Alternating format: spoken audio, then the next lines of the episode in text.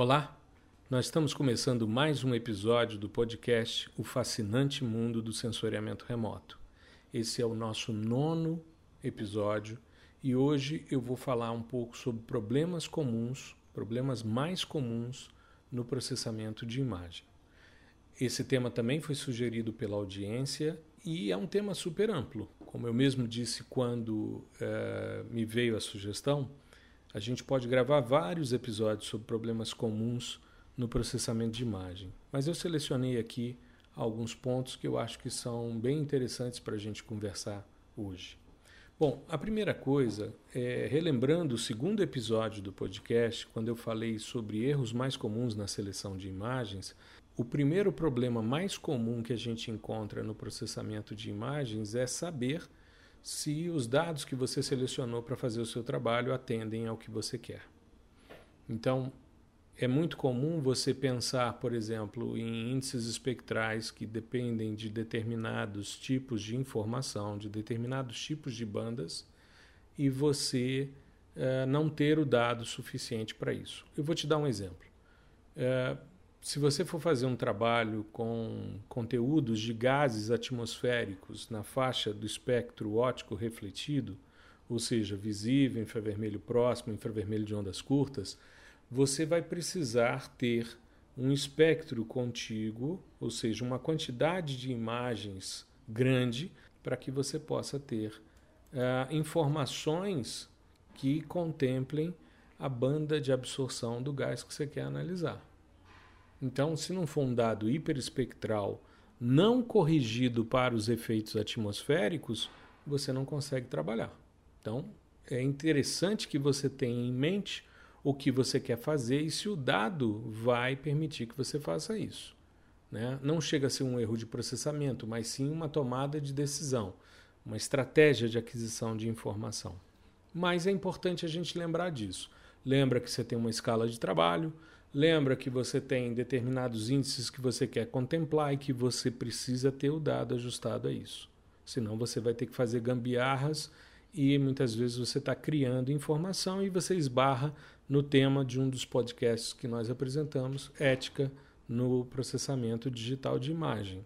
Aliás, sugiro a você que ouça esse tema também. Bom, é, suponha que você queira, por exemplo, fazer um, um índice espectral para medir senescência de vegetação, quando a vegetação vai envelhecendo. Existem índices que utilizam bandas no visível e na borda do vermelho. Se você for utilizar um sistema sensor que não tenha bandas na borda do vermelho, você não pode ajustar os seus dados simplesmente para forçar um resultado nesse tipo de análise, certo? A seleção dos dados é um passo importante no início do projeto para você poder executar as coisas de forma correta. Mas o primeiro grande problema que você esbarra quando você seleciona o dado e baixa ele de um portal seja o portal do INPE, seja o portal da Agência Espacial Americana, né, da NASA, da, do Serviço Geológico Americano, da Agência Espacial Europeia, enfim, seja de onde for, você precisa saber como é que o dado vem. Por quê? Se você baixa, por exemplo, os dados do INPE, eles vêm num arquivo comprimido e quando você abre esse arquivo, você tem as bandas em separado. Tem coisas que você pode fazer com bandas isoladas, mas tem coisas, processamentos que você só faz se os dados estiverem agrupados. Então, é um problema comum no processamento de imagem. Como é que você agrupa ou não esses dados? Você vai trabalhar com dados agrupados? Com dados não agrupados? Qual é a necessidade que você tem e qual é a solução que você vai buscar? Nem todo software agrupa os dados dos softwares livres que eu falei no episódio passado do, do nosso podcast, quando eu falei sobre o porquê de utilizar, por que optar por dados livres, uh, eu citei vários. Mas, por exemplo, você vai ter softwares que vão permitir esse tipo de, de junção. O plugin do QGIS, o SCP, agrupa os seus dados. O Orfeu Toolbox também, o OTB, também faz esse tipo de, de ajuste. Né? Então, muitas vezes você quer fazer uma operação aritmética com bandas, se elas não estiverem no mesmo arquivo, você vai ter muitas vezes dificuldade. Existem softwares que você não tem problemas em trabalhar com bandas em separado. Então, esse é um primeiro problema que a gente esbarra. Um outro que eu acho interessante e que as pessoas se preocupam pouco é com o formato dos dados. É comum em sensoriamento remoto você agrupar os seus dados com os formatos BIP, banda intercalada por pixel, BIL, banda intercalada por linha, BSQ, que é banda sequencial, e existe um formato específico também chamado HDF, que é Hierarchical Data Format, ou formato de dados hierárquico, que é utilizado quando você tem resoluções espaciais diferentes. Muito bem. O que, que é um BIP? Bom, um dado BIP, banda intercalada por pixel, é um dado agrupado, né? isso é muito comum em dados hiperespectrais, mas multiespectrais também, em que você vai ter o seu arquivo sendo construído da seguinte maneira: o primeiro pixel, o primeiro quadradinho do seu arquivo é o pixel 1, o canto superior esquerdo da tua imagem, é o pixel 1 da banda 1. O pixel seguinte, a informação seguinte que você tem é o primeiro pixel da banda 2, canto superior esquerdo dela. O terceiro é o primeiro pixel da banda 3. E se você tiver 20 bandas, os 20 primeiros pontos, os 20 primeiros pixels, vão ser os primeiros pixels de cada uma das bandas. Vamos trabalhar com três bandas que fica mais fácil você entender. O primeiro pixel é o canto superior esquerdo da banda 1. O segundo pixel é o canto superior esquerdo da banda 2. O terceiro pixel é o canto superior esquerdo ou primeiro pixel da banda 3. O quarto pixel é o segundo pixel da banda 1. O quinto é o segundo da banda 2. O sexto é o segundo da banda 3. O sétimo é o terceiro pixel da banda 1, ou seja, você vai intercalando o seu dado pixel a pixel. Primeiro da banda 1, depois da banda 2, da 3 e de quantas bandas você tiver. O que é um formato BIL? O formato BIL, banda intercalada por linha, é a primeira linha da primeira banda, depois a primeira linha da segunda banda, a primeira linha da terceira banda, se tivermos três bandas. A quarta linha é a segunda linha da banda 1, depois a segunda linha da banda 2, depois a segunda linha da banda 3, ou seja, você vai intercalando linha a linha. No BIP é pixel a pixel, no BIL é linha a linha. O banda sequencial é o mais simples dele. São todos os pixels da primeira banda, depois todos os pixels da segunda banda, depois todos os pixels da terceira banda. O HDF organiza os dados em função de diferenças de resoluções espaciais. Vamos citar um exemplo. O sensor Aster, ele é um sensor que foi desenvolvido em conjunto entre a Agência Espacial Americana e a Agência Espacial Japonesa. Muito bem. Uh, o Aster ele tem, na verdade, três sistemas sensores. Ele tem um VNIR, que é o Visible Near Infrared, ou visível infravermelho próximo. Ele tem um SWOR, ou Short Wave Infrared, ou infravermelho de ondas curtas.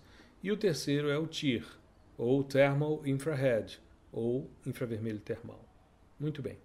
Aqui eu tenho três bandas, com visada para baixo, perpendicular, na diral e tem uma banda que olha para trás. A 3B é a divisada para trás, backward looking. Com essa backward looking, eu tenho um ângulo de visada na diral e um ângulo de visada para trás. Eu construo modelos é, estereoscópicos, ou seja, eu consigo fazer modelos digitais de elevação usando os dados do Aster. O SWOR, o Short Wave Infrared, ou infravermelho de ondas curtas, ele teve ele ia da banda 4 até a banda 9. Ele teve um vazamento de radiação no seu projeto, quando ele foi desenvolvido, houve um vazamento de radiação e a radiação que chegava no detetor da banda 4 vazava para a banda 5 e para a banda 9. Isso gerava um problema de aquisição da informação, mascarava algumas feições espectrais e esse problema se chamava crosstalk.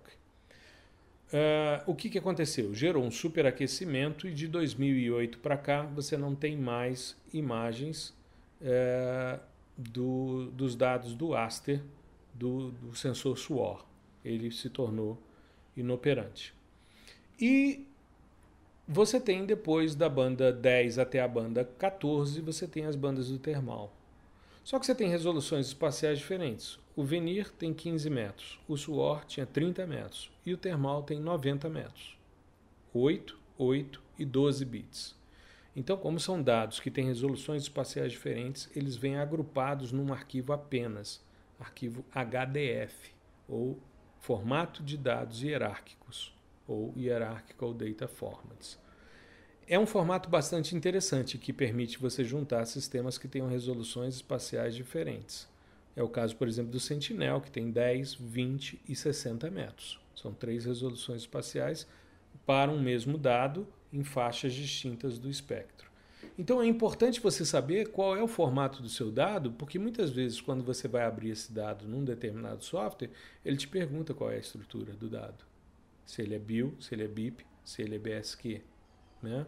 Então é interessante que você compreenda, porque muitas vezes você está trabalhando com um dado achando que ele é de um formato, ele é de outro. Ou às vezes você esbarra num tipo de processamento que te exige um tipo de ordenamento. Vou te dar um exemplo. O Flash, que é um módulo de correção atmosférica de dados hiperespectrais, exige um formato específico. Então, se o seu dado tiver num formato diferente do que ele trabalha, você não roda a correção atmosférica. Você precisa primeiro converter os seus dados para que depois você tenha acesso a essa informação. Então, muitas vezes você acha, ah, o sistema não está funcionando, eu não estou conseguindo, é uma questão de ajuste do formato do dado.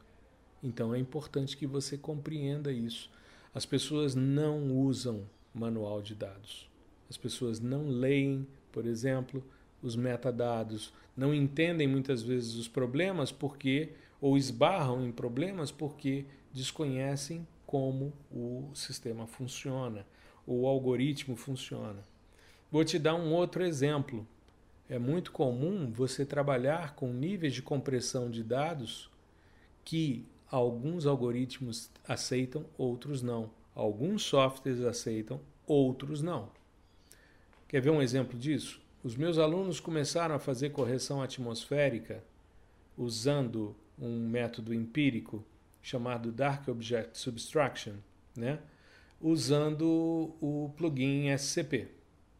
Aí faziam a correção atmosférica e depois queriam fazer as operações aritméticas no Snap. Então você sai do QGIS e vai para o Snap. Eu incentivo, como eu falei no, no podcast anterior, no episódio anterior, eu incentivo a utilização de vários softwares para você não ficar preso somente a um software, as limitações dele. Quanto mais softwares você conhece, maior é o seu campo de atuação. Muito bem. E aí, é, os meus alunos geravam a correção atmosférica e depois iam fazer operações aritméticas no Snap. Aí iam abrir os, as imagens que haviam sido corrigidas para os efeitos atmosféricos uh, no QGIS, quando entravam no Snap, ele não funcionava, não abria. Aí entraram em desespero, claro, né? Você faz um processamento e depois você vai rodar uma sequência e vai para o outro, eles entraram em desespero. E aí no chat online, que a gente tem a cada 15 dias, né, a gente troca informações, resolve dúvidas, bate papo, se diverte, enfim, em conjunto. É, um deles me falou desse problema e eu disse: muito bem, então vamos mostrar aqui. Quando você abre, o, o SCP gera um tipo de compressão nos dados TIFF que o Snap não lê. Então você tem que salvar o seu dado de forma não comprimida. Mas aí você tem que saber como fazer, tem que buscar isso, ler os tutoriais, enfim, você tem que correr atrás, porque senão o dado não é, não é lido. Muitas vezes você esbarra com dados novos, como é o caso dos dados Sentinel, que já são no formato JPEG 2000, que tem um nível de compressão específico. Não é todo software que lê. Eu me lembro quando surgiu uh, o formato NetCDF, que as pessoas tinham dificuldade, porque nem todo software abria. O Mr. Seed é a mesma coisa. Então são formatos de dados que nem sempre o software que você está trabalhando abre. E aí é um problema. Então você precisa saber também qual é o tipo de formato. Tem um software que a gente utiliza para fazer transformações espaciais, né, que é o Whitebox Get, que eu falei no, no podcast anterior, que ele tem um formato específico de dados. Não é formato comum, corriqueiro. E aí, como é que você faz? Você entra com o, o seu arquivo né, TIFF, ele vai transformar para esse formato e até o descritor da imagem tem um formato específico. Então você precisa conhecer esses formatos para fazer esse tipo de, de trabalho. Eu, inclusive, já processo os dados de maneira a deixar os arquivos no formato específico do software para que os alunos já façam os exercícios sem ter muito problema de conversão. Mas é uma autonomia que você precisa desenvolver para que você possa trabalhar. Uh, além da compressão dos dados, uma das coisas que mais impacta é, em sensoriamento remoto e que para mim é uma discussão que há muito tempo eu venho enfrentando. Eu já tive dificuldades, inclusive, de publicar artigos porque criou-se um dogma de fé que você só pode trabalhar com dados corrigidos para os efeitos atmosféricos e no formato de reflectância. Esse, para mim, é o problema mais comum, mais emblemático e mais, muitas vezes, sem propósito que a gente esbarra. Por que isso? Veja só, se você estiver trabalhando com uma imagem de satélite que tem uma é uma imagem única, tá?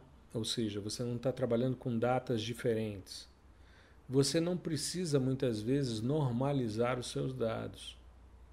Você pega uma imagem que não tenha uma atmosfera muito turva, uma imagem que não tenha uma atmosfera muito alterada, muitas vezes você não precisa fazer esse tipo de pré-processamento. E por que, que eu falo isso? Quando surgiram os dados hiperespectrais, eu fui uma das primeiras teses, eu fui pioneiro né, no estudo de dados hiperespectrais no Brasil. Isso, se você pegar as pessoas que começaram no, no hiperespectral, eu estou entre as dez primeiras que trabalharam com isso. E, e foi uma dificuldade muito grande, porque no início a gente não sabia nem qual era a correção atmosférica que a gente ia utilizar, nem qual era a composição colorida que se podia fazer. Você passa toda uma vida profissional trabalhando com três, seis imagens de satélite, de repente você esbarra com um dado que tem 224 imagens, 224 bandas, que foi o que aconteceu comigo quando eu comecei a trabalhar com os dados do Everest no final dos anos 90. Muito bem.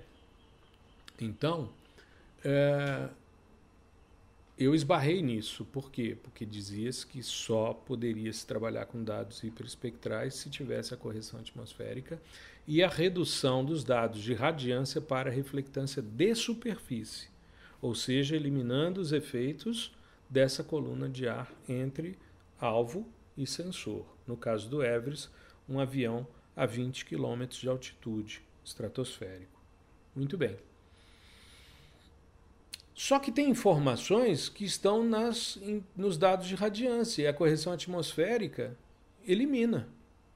Por exemplo, se você for trabalhar com gases de efeito estufa, na faixa do espectro óptico refletido, ou seja, visível, infravermelho próximo e de ondas curtas, as feições decorrentes desses gases você só vê se a sua informação não tiver sido corrigida para os efeitos atmosféricos. Eu fiz um post na semana passada mostrando a redução do dióxido de nitrogênio sobre a China. Uma das causas que uh, se levantava, que foi um post do Earth Observing da NASA, é, uma das discussões é que a redução das atividades em função do coronavírus, principalmente na região de Wuhan, né, que é o epicentro do, do coronavírus, você reduziu em muito o conteúdo de NO2 na coluna de ar entre sensor e alvo. E como é que se mede isso? Usando os dados do Copernicus Sentinel 5P. Então, se você corrige a atmosfera, você mata as feições espectrais desses gases. Eu tenho um índice espectral que mede o conteúdo de CO2 na coluna de ar, que é o ICO2. Eu venho trabalhando com ele desde 2003. Você já deve ter visto algum post meu mostrando esse índice espectral. Pois bem, se eu pego o dado e corrijo, eu mato essa informação. Não consigo medir essa feição de CO2 atmosférico em 2 micrômetros. Então, a correção atmosférica ela surge quando eu quero trabalhar com dados de datas diferentes que necessitem de normalização. Porque o que, que acontece? Eu venho trabalhando com, desde a da época da, do doutorado, ou seja, desde os anos 90 para cá, eu já fiz diversos estudos sobre os impactos da correção atmosférica, principalmente na verificação da quantificação de minerais eh, em solo. Eu tenho uma redução e uma, uma alteração nos meus dados que varia de 2 a 6% apenas. Normalmente, o espalhamento dos gases se manifesta na região do azul, um pouco no verde, mas de resto você tem uma tendência de caminhamento muito grande. E onde é que estão as informações espectrais? Quando a gente pensa que tem que ser, tem que se trabalhar com reflectância, lembra, num sistema de sensoriamento remoto, você tem uma incidência de radiação que vem do Sol em direção à superfície, que a gente chama de irradiância, e você tem uma, uma radiação que sai da superfície e vai para o sensor, que nós chamamos de radiância. Onde é que está a informação dos alvos de superfície? É na radiância. Você normaliza a radiância pela irradiância para ter a reflectância. Então, a reflectância ela é um processo de normalização, tanto que ela é em percentual. Você está, ao invés de você trabalhar com watts por metro quadrado, esfera radiano micrômetro, que é a unidade normalmente utilizada para dados de radiância, você está trabalhando com percentual. Quanto da radiação que incidiu foi refletida pelo alvo. É isso. Então, esse tipo de dogma de fé é interessante você se é, precaver um pouco a respeito. Não é porque todo mundo diz.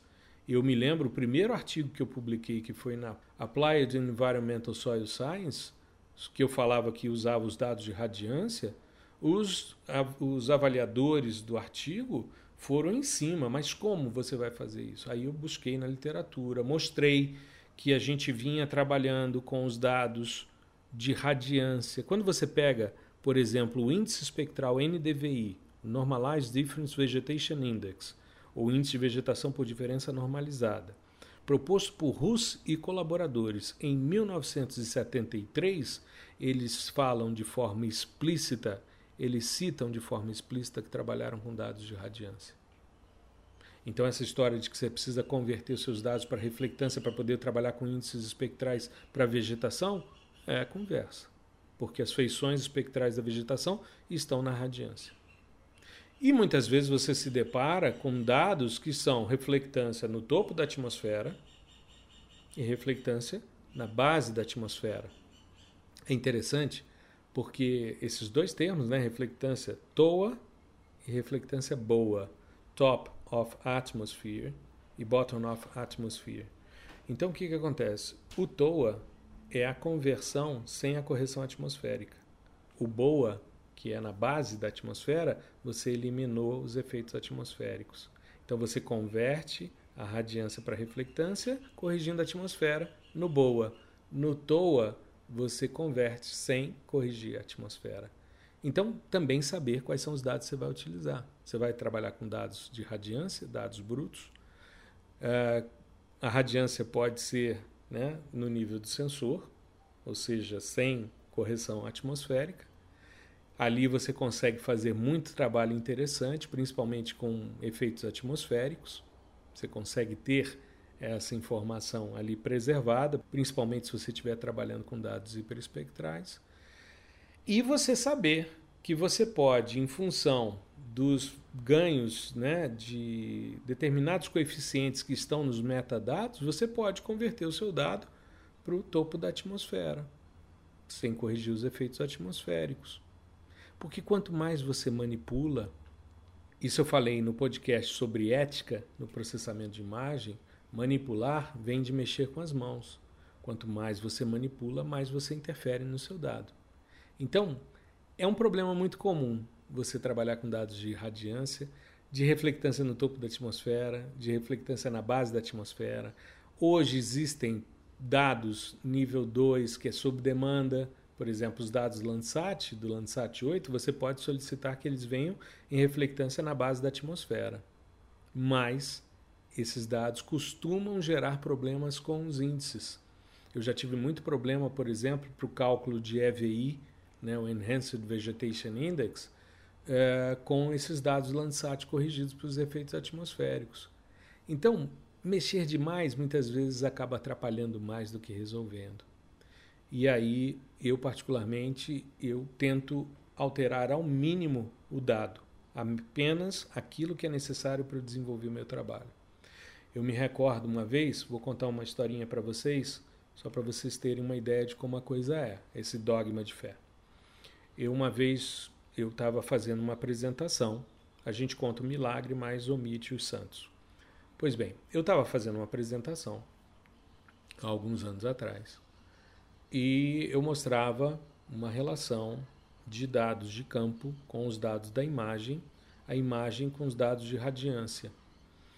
E aí, é, uma pessoa na plateia chegou e disse: Olha, eu não assisti a sua apresentação, mas é, eu queria saber qual é o método de correção atmosférica que você usou nos seus dados.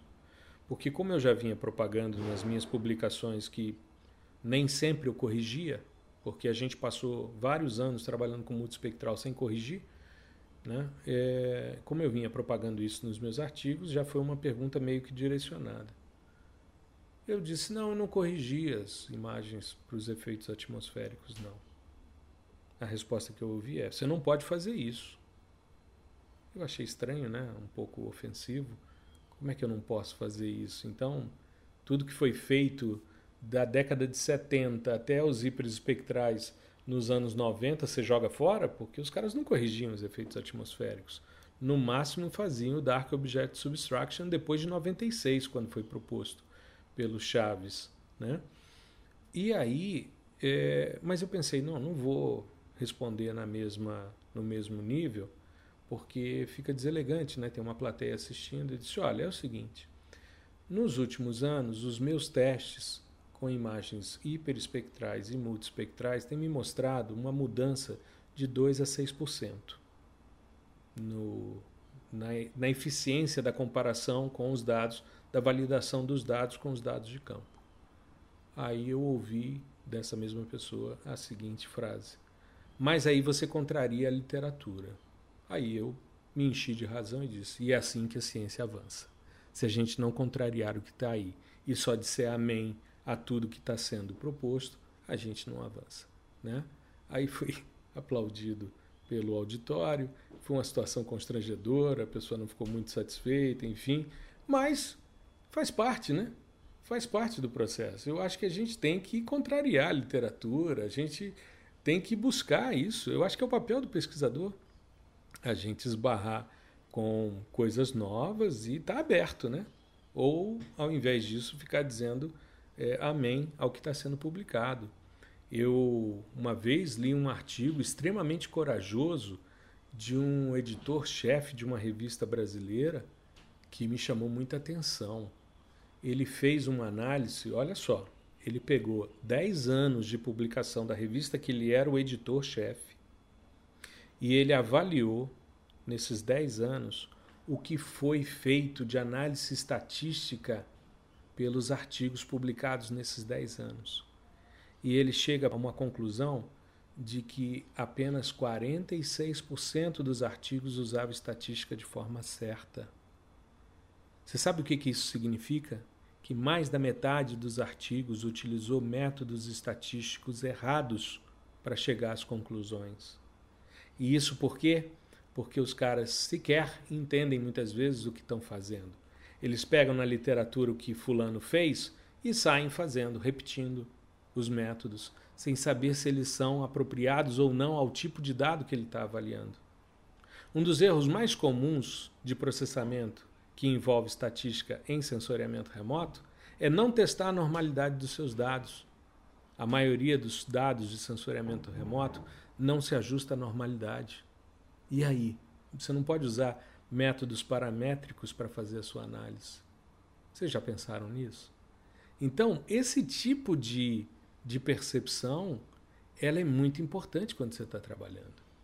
Eu falo disso porque, porque eu já mandei artigos com um cabedal, com uma quantidade de processamentos e com análises estatísticas que a pessoa avaliava tudo de sensoriamento remoto, quando chegava na estatística não tinha nenhum comentário. Aí eu pensava, bom, ou está 100% correto, ou a pessoa não leu a parte de estatística. E é o que é mais provável.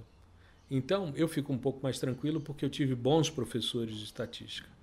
Eu tive bons professores que me mostraram como é que a gente poderia trabalhar com estatística.